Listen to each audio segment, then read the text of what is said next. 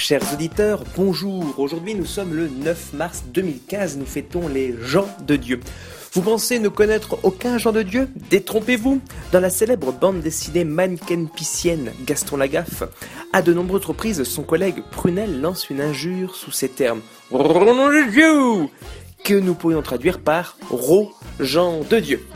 Bref, le 9 mars 1959 changea la face du monde car c'est ce jour-là que, à New York, une petite poupée répondant au doux nom de Barbara Millicent Roberts fut présentée pour la première fois au public, régulant ainsi le salaire des juristes. Alors, que se serait-il passé si Barbie n'avait pas existé? Eh bien c'est simple, sans Barbie, pas de Mattel. Pas de Mattel, c'est beaucoup moins de plastique produit. Moins de plastique produit, c'est moins de plastique jeté. C'est donc l'inexistence du sixième continent au milieu du Pacifique.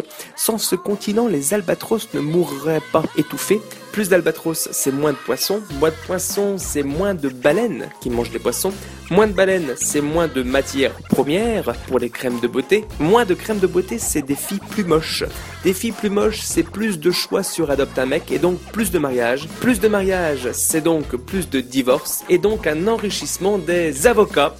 CQFD. Rendez-vous demain pour une nouvelle Uchronique. Que se serait-il passé un 10 mars?